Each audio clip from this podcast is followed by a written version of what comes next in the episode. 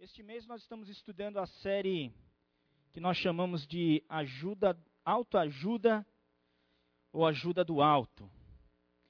Existe muita coisa boa escrita e dita de autoajuda hoje em dia. A sabedoria e conhecimento que o ser humano desenvolveu e adquiriu ao longo de nossa história é muito boa e traz benefícios para todos nós. Mas muitas vezes a autoajuda ela não é suficiente para resolver os nossos problemas ou para explicar a nossa condição humana. Para entendermos a nossa realidade, para entender a realidade do ser humano, muitas vezes ela não é suficiente. Por isso, nós falamos de ajuda do alto. Nós precisamos da ajuda de nosso Deus e do conhecimento que Deus revela a cada um de nós. Isso porque é uma realidade que nós não conseguimos entender fora de Deus. Há uma realidade que nós não conseguimos entender fora do conhecimento que vem deste Deus.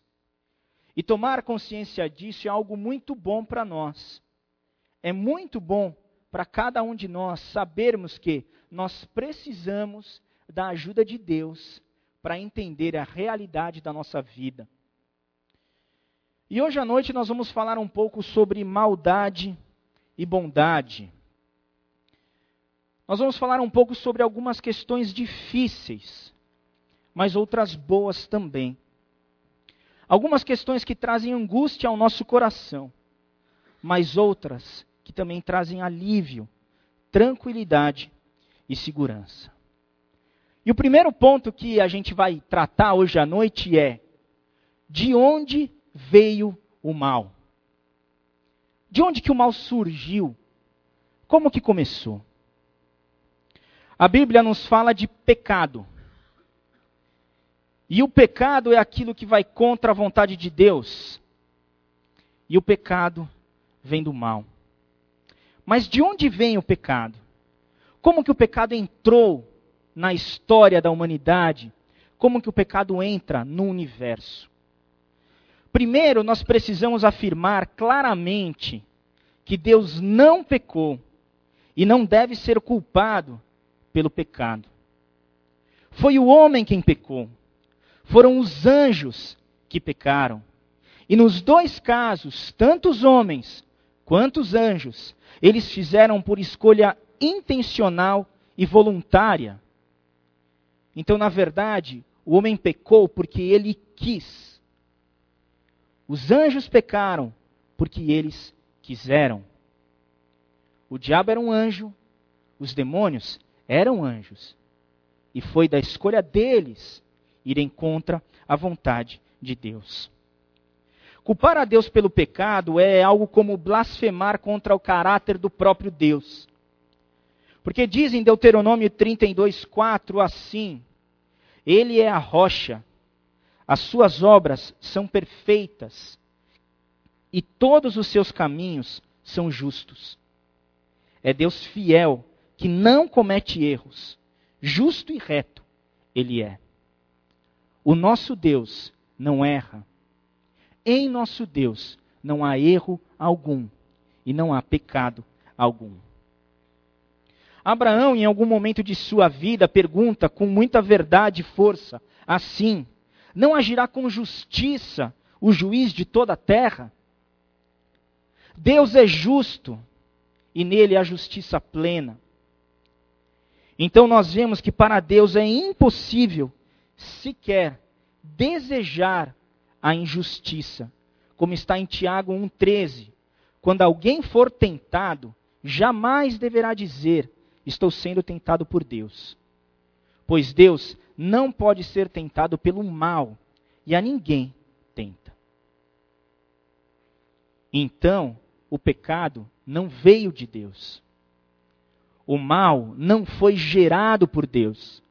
E no próprio Deus há somente bondade. A justiça e bondade e amor por cada um de nós. Mas cada um de nós também a gente precisa tomar um pouco de cuidado para não cair em um erro comum que acontece muitas vezes na nossa história. É uma ideia de que há no mundo dois poderes. De lado bem, de um lado bem, e do outro lado o mal. E assim como eu, a primeira vez que você deve ter ouvido isso, ou visto isso, foi naquele desenho do Pateta, lembra? Que tinha um anjinho e tinha um diabinho. Ou em tantos outros locais da nossa história. Esta é uma ideia muito presente no nosso dia a dia. E é uma heresia chamada dualismo. É uma heresia que diz: olha, existe o bem e existe o mal na mesma força. Deus está de um lado, o diabo está do outro, e eles ficam guerreando um contra o outro. Isso é verdade em filmes, é verdade em histórias, é verdade em quadrinhos, é verdade em muitas vezes no nosso dia a dia. Mas nós vemos como isso é mentira, olhando para a história de Jesus e vendo como que Jesus ele lidou com as questões do mal. Jesus deu de frente com alguns demônios? Deu.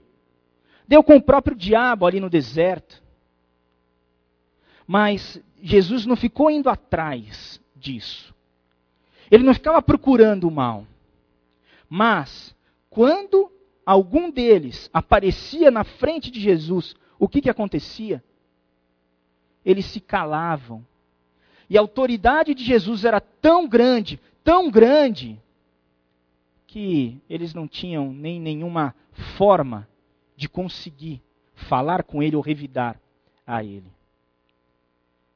Somente com a palavra de Jesus, todos os demônios fizeram exatamente o que ele dizia. Em Mateus 17, 18, nós vemos assim: Logo depois de Jesus estar no Monte da Transfiguração, ele desce com os teus três discípulos ali, chega num povoado e tinha um menino que ele, ele ficava endemoniado, e o demônio algumas vezes queria matar esse menino. Jesus chega e diz assim: Jesus repreendeu o demônio. Este saiu do menino que, daquele momento em diante, ficou curado. Em um texto um pouco maior, o texto de Marcos 5, 3 a 13, diz assim: Era a história de um homem que ele ficava endemoniado e ele ficava muito forte. E diz assim: esse homem vivia nos sepulcros e ninguém conseguia prendê-lo. Nem mesmo com correntes, pois muitas vezes lhe havia sido acorrentados os pés e mãos, mas ele arrebentava as correntes e quebrava os ferros de seus pés. Ninguém era suficientemente forte para dominá-lo. Noite e dia ele andava gritando e cortando-se com pedras entre os sepulcros e nas colinas. E olha que interessante. Quando ele viu Jesus de longe, correu e prostrou-se diante dele. Então, o que, que o demônio faz ali? Ele prostra-se aos pés de Jesus e grita em alta voz, dizendo: Que queres comigo, Jesus, filho do Deus Altíssimo. Olha o respeito que o demônio tratava Jesus Cristo. Rogo-te por Deus que não me atormentes.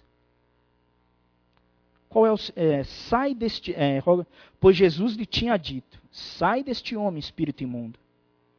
Então Jesus lhe perguntou: qual o seu nome? Meu nome é Legião, respondeu ele, porque somos muitos e implorava a Jesus com insistência que não os mandasse sair daquela região.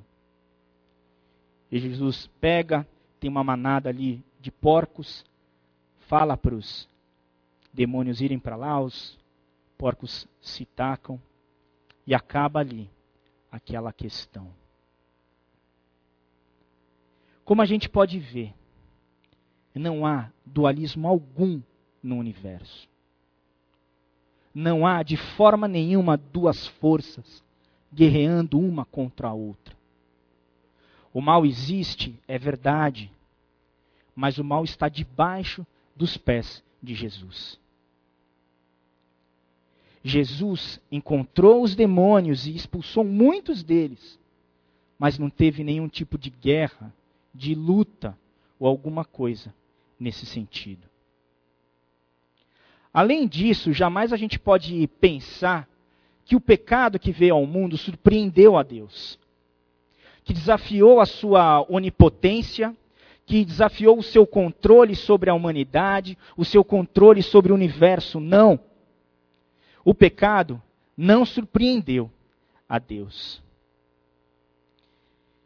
Então, aí entra uma das questões difíceis da teologia, que muitas vezes a gente para para se perguntar: se o pecado não veio de Deus, se o mal não veio dele, se o pecado não pegou Deus desprevenido, por que que Deus deixou o pecado entrar na terra? Por que, se é um Deus que faz todas as coisas conforme a sua vontade, e um Deus que, segundo a sua vontade, opera com o exército do céu e os moradores da terra, não há quem lhe possa deter a mão, nem quem possa dizer a Deus: Que tu fazes? Por que Deus permitiu isso? E essa é uma das questões que a gente não tem ao certo a resposta. Quando nós chegarmos na presença de Deus, em nossa eternidade, a gente vai entender. Não dá para saber porque que Deus permitiu que o homem pecasse e que os anjos pecassem. Mas o que a gente sabe foi da vontade de Deus te dar e me dar vontade própria. Foi da vontade de Deus que a gente possa escolher entre o bem e o mal. E foi o próprio homem que escolheu em fazer o mal. Aí vai para a segunda questão que a gente vai ver hoje à noite, que o pecado é uma realidade humana. Como a gente falou anteriormente, mesmo antes da desobediência de Adão e Eva ali no Éden, o pecado já existia, porque o diabo já havia pecado, os anjos já haviam caído e virado os demônios. Mas quando a gente fala da raça humana, o primeiro pecado, o pecado original, veio com Adão e Eva, ali no Éden. O pecado de comer o fruto do conhecimento do bem e o mal ele mostra para a gente, tipicamente, o que acontece na nossa vida de pecado. Por que isso? Porque o pecado, muitas vezes, ele é sutil. Porque se ele fosse realmente horroroso, ou se chegasse de uma forma totalmente grande para a gente, a gente não cairia. Muitas vezes a questão não é a mentira completa, a questão é a meia verdade. Mas se é meia verdade, ela é mentira, não é verdade? O problema muitas vezes é porque ele é muito sutil na forma como fala com cada um de nós. O pecado torce o que é certo em meias verdades. E essa é a astúcia do pecado, a astúcia do mal. E quando a gente vê o pecado ali original do, do homem, de Adão e Eva, qual foi o problema? Quais foram as consequências que aquele pecado trouxe para a humanidade? A questão é que faz a gente responder a questões importantes da nossa vida de forma incorreta. A primeira questão é que ele atingiu a base do conhecimento. Porque a pergunta, o que, é verdadeiro, é respondida de forma diferente. Deus diz para cada um de nós, na verdade disse para Adão e Eva ali: se vocês comerem do fruto, vocês morrerão. Isso era verdadeiro. Era isso que Deus estava falando para eles. Mas o que, a serpente sugere? É certo que não morrereis. Existe uma verdade absoluta. Mas o pecado é sutil do outro lado, dizendo: olha, não é bem assim. Claro que vocês não vão morrer. E Eva decide duvidar daquilo que Deus tinha falado. E faz uma experiência para ver se Deus falava a verdade. Que experiência que ela tentou fazer ali. A segunda questão e consequência que o pecado trouxe ali é que o pecado atinge a base dos padrões e dos parâmetros morais. Porque ele responde de forma diferente o que é certo. Deus diz: é certo e moralmente correto que Adão e Eva não coma do fruto daquela árvore. Deus falou: é certo que vocês façam o certo. Mas o que a serpente sugere? Ela sugere: olha, eu acho que é certo comer do fruto, porque ao comê-lo, vocês se tornarão como Deus. E ela torce a verdade. Ela muda a verdade. Eva confiou na sua própria avaliação, no seu próprio coração, não na palavra de Deus naquilo que era certo e que seria melhor para ela. Ela não aceitou que Deus tinha aquilo que era certo. Ela muda. E o terceiro ponto que o pecado traz ali é que responde diferente à questão: quem eu sou? A resposta correta é que Adão e Eva, eles eram criaturas de Deus dependentes de Deus e sempre subordinadas a Ele, o seu Criador e seu Senhor. E eles eram muito amados por Deus, mesmo sendo criaturas dele. Mas o que, que a serpente diz? Não, vocês vão ser como Deus. E eles caem nessa tentação, tentando assim colocar-se no lugar de Deus. E é isso que o pecado faz em cada um de nós e na nossa vida. Por causa do pecado, nós respondemos de forma errada a estas três questões: o que é verdadeiro? O que é certo? E quem sou eu? E exatamente por isso é que diz em Romanos 3 o seguinte: não há nenhum justo, nenhum sequer. Não há ninguém que entenda, ninguém que busque a Deus. Todos se desviaram, tornaram-se é, juntamente inúteis. Não há ninguém que faça o bem, não há nenhum sequer. E se a história acabasse aqui, nós teríamos um problema, e um problema muito grande. Um problema muito grande porque a realidade do mal, ela é presente em nossa vida. E muitas pessoas que nós conhecemos só conhecem esta realidade. E na verdade, fora de Deus, fora de Cristo, esta é a realidade do ser humano. Mas a história não acaba aqui. E nós vemos o terceiro ponto dizendo o seguinte: a bondade vence a maldade. O mal não é maior que o bem. Como eu disse anteriormente, o mal existe, mas ele está debaixo dos pés de Cristo, debaixo da vontade do próprio Deus.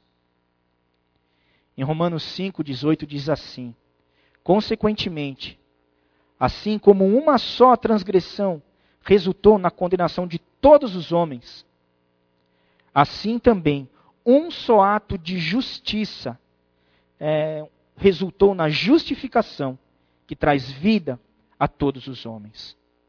Logo, assim que por meio da desobediência de um só homem, muitos foram feitos pecadores, assim também, por meio da obediência de um único homem, muitos serão feitos justos. O que Cristo fez por cada um de nós na cruz apagou tudo que foi feito anteriormente. O plano de redenção e salvação de Deus é muito maior que o pecado e muito maior do que o mal.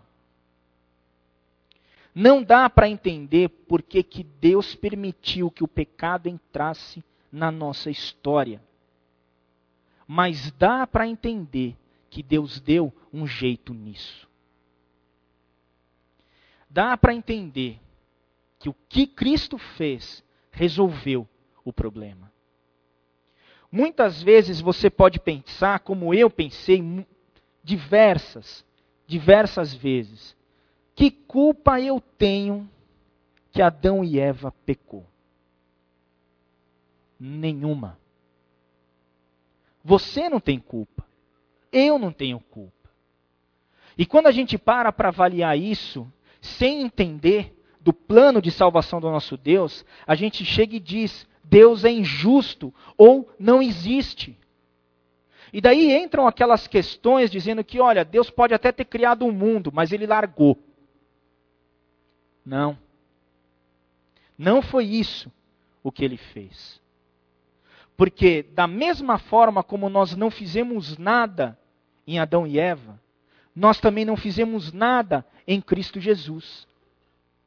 Da mesma forma como o pecado de Adão e Eva trouxeram desgraça para toda a humanidade, a salvação de Jesus Cristo trouxe graça para toda a humanidade. Deus sabia que você e eu não tínhamos culpa disso. Por isso que ele manda Jesus e resolve a questão. Não dá para entender porque que o mal chegou à humanidade, mas dá para entender que Deus resolveu esta questão.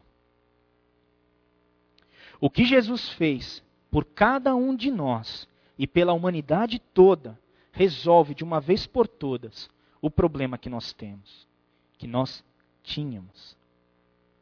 Além disso, nós não podemos perder de vista que o mal é uma realidade hoje em nossa vida, mas não será para sempre. O diabo sabe que ele está condenado. E sabendo dessa realidade, ele não quer ser condenado sozinho. Ele quer levar alguns com ele. Muitas vezes nós ouvimos sobre a batalha do Apocalipse, aquela grande batalha final, aonde acontecerá em algum momento no futuro.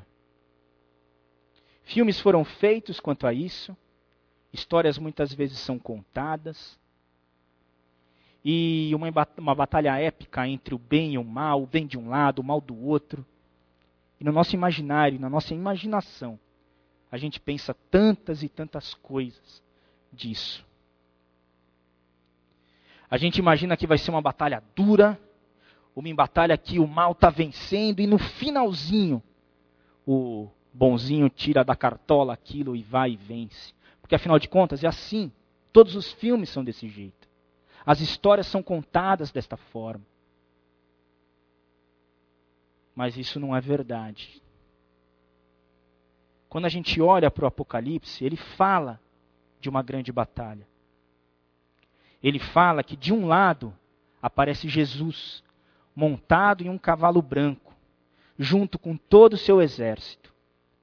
E do outro lado, a besta, os reis da terra e seus exércitos. Mas sabe o que acontece? Na hora da grande batalha, sabe o que acontece? Não há batalha. Porque somente com a palavra da boca de Jesus tudo acaba. Somente com a ordem da boca de Jesus. A besta é presa, o anticristo é preso, os reis da terra são mortos e tudo acaba. A grande batalha épica entre o bem e o mal não existe. A guerra não acontece. Não há a mínima chance do mal vencer. Isso é imaginário humano. Isso é mentira. E cada um de nós, nós precisamos viver nesta realidade na realidade de Deus, na realidade de que o bem já venceu o mal na cruz. Amém? E isso é verdade para cada um de nós. O mal, ele é presente em nossa vida hoje, mas ele vai acabar. Você não precisa ter medo. Você não precisa se preocupar com isso. Você não precisa ficar ansioso quanto a isso. Deus tem todo o domínio da história em suas mãos. E Ele está, está trabalhando para o bem daqueles que o amam. Ok. Mas qual que é a resposta para tudo isso? O que, que a gente faz? A gente falou sobre de onde veio o mal.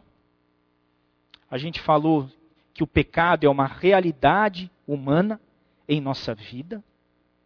E nós falamos também que a bondade, ela vence a maldade. Mas o que, que a gente faz com isso? Se nós ainda estamos aqui, agora, e a nossa realidade humana é que o mal é presente, o que, que eu devo fazer? Como agir no meio disso? O que, que Deus gosta? Como que eu ajo neste mundo pecaminoso como ele é? Eu lembro uma vez que eu estava dando uma carona para o Dr. Shed. Ele veio à nossa igreja há um tempinho atrás, ainda era lá na Dibsawaya. Dr. Shed é um dos teólogos mais importantes do nosso país.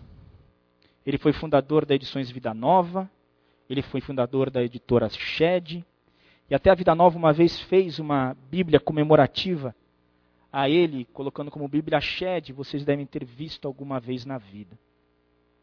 E estava eu lá, dirigindo o carro, o velhinho do meu lado, ele deve ter uns 83, 85 anos hoje. Um trânsito danado no meio do Morumbi. E eu não podia perder a oportunidade de perguntar para ele: Doutor Shed, você, com toda a sua experiência e tempo de vida, qual seria um conselho que você daria para mim? Eu, um pastor novo, início de ministério, o que, que eu devo fazer? E fiquei imaginando em qual língua ele ia responder, né? Fiquei imaginando qual seria a grande teologia que ele ia tirar da cartola e quanto tempo ia se demorar. Eu sei que ele deu uma risadinha e falou: Essa é fácil. Obedece a palavra de Deus. Acabou. Eu falei: Ah, e não é simples mesmo. Ninguém falou que é fácil mas é simples. O Evangelho é simples. O Evangelho é para cada um de nós e para todos nós.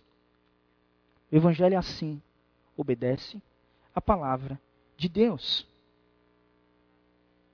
É simples. Obedecer a palavra de Deus, fazer o bem, amar a Deus sobre todas as coisas e ao próximo como a si mesmo. E em Provérbios diz assim: O que o ímpio teme, lhe acontecerá. O que os justos desejam, lhe será concedido. Em outro texto, a retidão dos irrepreensíveis lhes abre o caminho reto, mas os ímpios são abatidos por sua própria impiedade. Quem faz o bem aos outros, a si mesmo faz. O homem cruel causa o seu próprio mal. Maldade e bondade. Tem um salmo, em especial, que fala muito sobre isso, que é o Salmo 37. É um salmo que tem acompanhado a minha vida há bastante tempo. Eu era bem novo a primeira vez que eu, eu lembro da minha irmã comentando deste salmo comigo, comigo. Eu lembro que eu li, eu falei assim, gente, que coisa bonita. Se você não leu ou já leu, releia o Salmo 37. Hoje à noite, esta semana, porque realmente vale muito a, muito a pena. Para a gente terminar hoje à noite, eu queria deixar cinco pontos do Salmo e um sexto, que está, na verdade, em algumas cartas de Paulo. O que a gente faz com tudo isso? O que a gente faz neste mundo que a gente vive? Como é que as coisas acontecem e como é que a gente pode viver disso tudo? Então, primeira coisa que o Salmo fala para a gente é: não se aborreça por causa dos homens maus. e não tenha inveja dos perversos, pois como o capim logo secarão, como a relva verde logo murcharão. Muitas vezes os homens maus, eles têm sucesso, não é verdade? Muitas vezes as pessoas más são bem-sucedidas aos nossos olhos. E isso é verdade. E a gente pensa, puxa, mas como que pode? Por que que isso acontece? Como é que o cara mal, o cara que transgride a lei, o cara que maltrata as outras pessoas, ele se dá bem? Mas o que o texto diz? Não se preocupa com isso. Hoje eles existem, amanhã não existem mais. Não tenham inveja disso. Não se aborreça por, com eles. O aparente sucesso que eles têm vai acabar. Deixa para lá. Não se preocupe com isso. Ao invés disso, confie no Senhor e faça o bem. Porque assim você habitará na terra e desfrutará segurança. O nosso mundo é um mundo seguro para viver?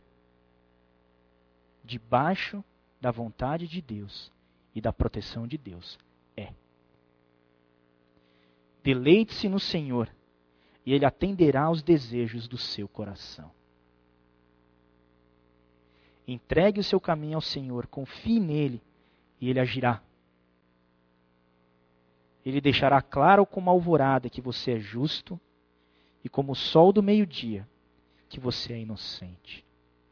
Confie no Senhor. Deleite-se no Senhor. Alegre-se nele. Nele, em Deus. Entregue o seu caminho a Ele.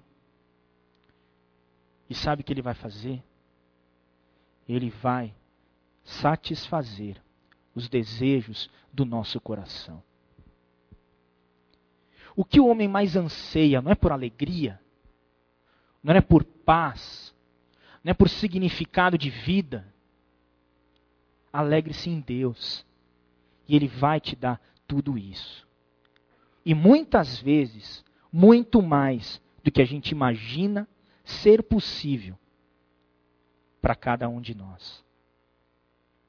Coloque toda a sua atenção e alegria em Deus. Deus é a nossa esperança. As suas promessas são a nossa segurança. Confiar na palavra de Deus é a melhor coisa que cada um de nós podemos fazer. Descanse no Senhor e aguarde com Ele com paciência.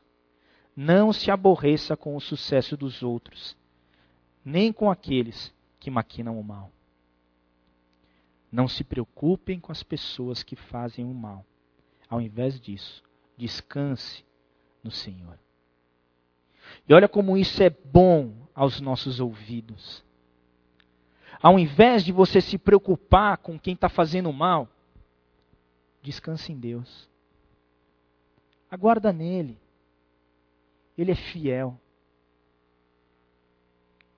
A bondade é dele. A justiça é dele. Se você não está entendendo ainda, espera. Aguarda nele. Faça o bem. Descanse em Deus. O nosso Deus sabe das coisas. A nossa fé e aquilo em que a gente acredita é determinante na nossa vida. Você realmente acredita que Deus sabe das coisas? E eu fico pensando assim, muitas vezes a gente acredita ou diz que Deus sabe das coisas, das coisas espirituais, como a gente diz. Ele sabe de criação de filhos, ele sabe de amar o próximo, mas será que realmente a gente acredita que Jesus ele era totalmente inteligente? que Jesus era astuto, que Jesus era, era bom de conta, que Jesus podia ter um diálogo com as pessoas mais brilhantes da terra e, na verdade, dar aula para as pessoas mais brilhantes da terra. Quais são as pessoas destacadas na terra? Einstein, Descartes, sei lá mais quantas pessoas. Cientistas ou estudantes ou. Jesus era acima de tudo isso.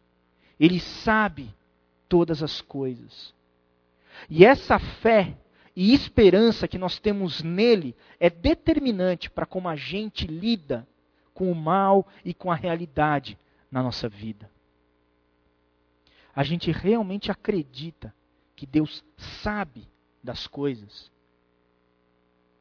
Que se ele fizesse o seu trabalho, ele faria muito melhor que você. Que se ele fosse o esposo da sua mulher, ele seria muito melhor que você. Se ele fosse a mulher do seu marido, ele seria o homem perfeito e a mulher perfeita. Deus sabe das coisas. Descanse em Deus. É o que ele diz para a gente. Evite a ira e rejeite a fúria. Não se irrite. Isso só leva ao mal.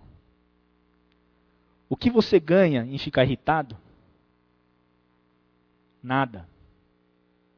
Nada. Pois os maus serão eliminados, mas os que esperam no Senhor receberão a terra por herança. Para que você se irrita? Isso só gera o mal. Espere em Deus e receba a terra por herança. O último ponto do salmo: desvie-se do mal e faça o bem, e você terá sempre onde morar. Pois o Senhor ama quem pratica a justiça e não abandonará os seus fiéis. Para sempre serão protegidos, mas a descendência dos ímpios será eliminada. Os justos herdarão a terra para sempre, e nela habitarão para sempre. Fazer o bem é o que eu e você devemos fazer. Tudo o que é bom. Há algum tempo, Ariovaldo Ramos ele veio aqui à nossa igreja e ele falava sobre a questão de simplesmente fazer o bem. E ele trouxe um ensinamento que eu não tinha percebido. Ele disse o seguinte: fazer o bem só por fazer o bem é trabalhar para o reino. Muitas vezes a gente pensa que assim, trabalhar para o reino, fazer a vontade de Deus, é só isso daqui.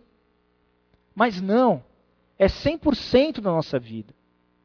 E fazer o bem pelo próprio bem é reino. Simplesmente façam o bem. Não importa quando, não importa quem, não importa como, simplesmente façam o bem. Fazer o bem é vontade de Deus.